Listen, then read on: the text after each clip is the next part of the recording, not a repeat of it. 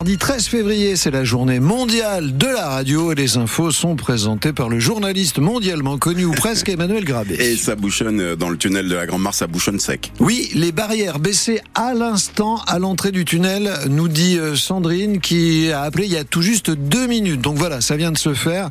Barrière fermée. À noter également, toujours comme hier, le rond-point de la Révima arrive en scène. On commence à savoir où c'est, sous le pont de Bretonne. Il y a des manifestants et des ralentissements en tous sens. La météo pour aujourd'hui, c'est venteux, vous nous avez dit 55 km heure pour les rafales, c'est nuageux surtout, porteur de quelques pluies. Ces nuages vont nous accompagner tout au long de la journée. Dans l'après-midi, ce sera un petit peu plus lumineux. Les vraies éclaircies sont prévues pour la fin de journée et les températures maximales, on va atteindre les 11, 12 degrés. Ce matin, couvrez-vous, on est plutôt en moyenne aux alentours de 3 à 4 degrés. Emmanuel, l'affaire de l'agression filmée au Havre arrive devant la justice. Cinq ados de 15-16 ans sont devant le tribunal pour enfants aujourd'hui, accusés d'avoir insulté, frappé, humilié une lycéenne en pleine rue, le tout diffusé sur les réseaux sociaux. C'était début janvier.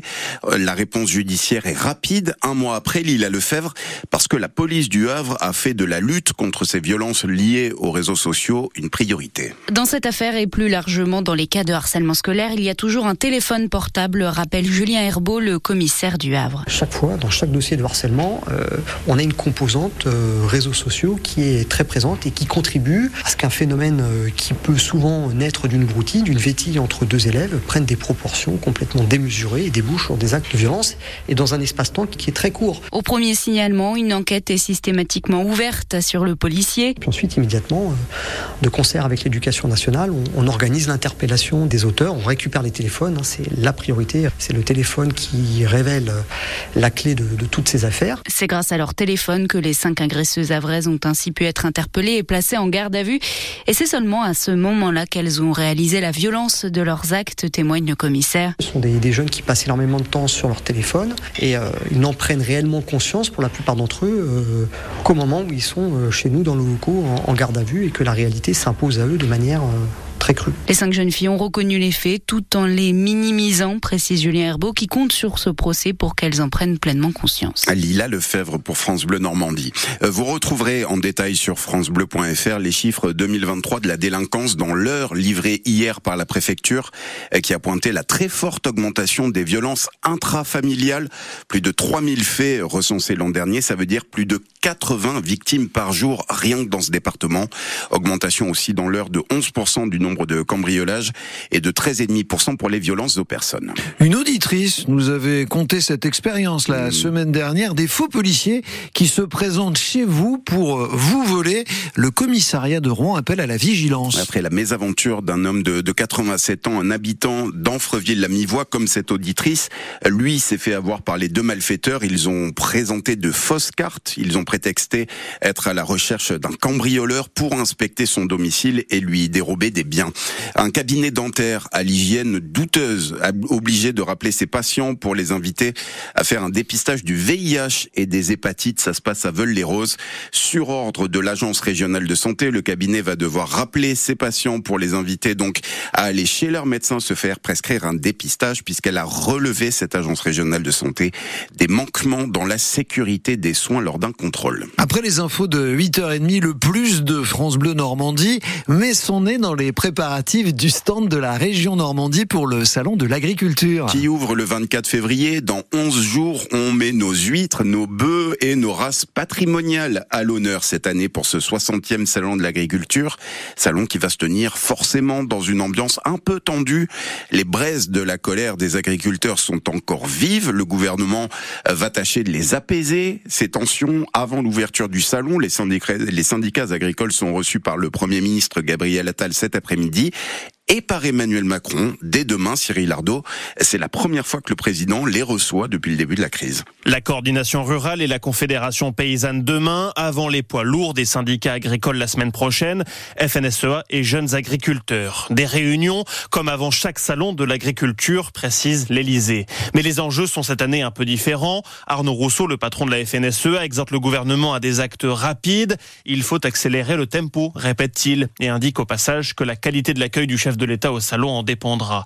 Bref, la situation est toujours fragile. L'exécutif tente d'éviter la reprise d'un mouvement qui n'est pour le moment que suspendu et les annonces sur les pesticides, les retraites des exploitants ou la simplification des normes n'ont pas tout à fait suffi à faire baisser la pression.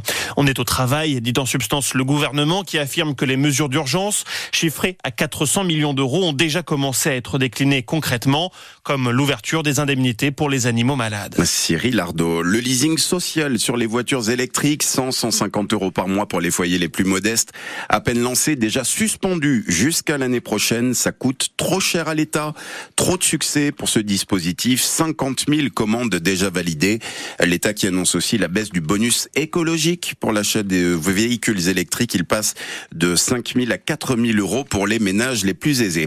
À 8h15, dans une dizaine de minutes, on reçoit ce matin Agnès Firmin-Lebaudot, l'ancienne ministre de la Santé, élue Vraise, débarquée du gouvernement Attal pour savoir donc euh, si elle a repris son poste de député hier. 8h06, on vous en parlait hier hein, sur euh, France Bleu Normandie, ce chalutier en feu au large du Tréport. Six marins avaient dû être évacués par hélicoptère. Le navire s'est échoué vers 5 euh, ce matin à Cailleux-sur-Mer, plus au nord sur la côte Picarde. Il a été suivi dans sa dérive par la préfecture maritime. 20 pompiers sont mobilisés ce matin pour éteindre le feu. Cette fausse alerte qui a dû donner des sueurs froides hier à la cathédrale de Rouen. Le système de, de détection incendie s'est déclenché tout seul hier après-midi. Six camions, 20 pompiers ont été envoyés en reconnaissance pour écarter tout risque. Interdiction encore de boire l'eau du robinet aujourd'hui dans un secteur au nord de Rouen, aux Authieu-Ratiéville, à Claville-Motteville, à Montcovert, ainsi que dans certains quartiers de Claire et de Fontaine-le-Bourg. La qualité de l'eau est dégradée à cause des fortes pluies de ces derniers jours. Des distributions d'eau en bouteille sont organisées par les mairies. Zéro partout, match nul et vierge pour le FC Rouen sur la pelouse d'Orléans. Pour la 20e journée de National de foot, hier, les Diables Rouges sont septième au classement. Mais l'actu principale du FCR, c'est cette question. Où va-t-on jouer le quart de finale de la Coupe de France contre Valenciennes? La métropole et le club envisagent de délocaliser le match à Caen, où le stade d'Ornano peut accueillir plus de public. Plus de spectateurs, donc plus de recettes de billetterie. Théophile Pedrola, ça pousse le FCR à pas trop vouloir jouer à Diochon.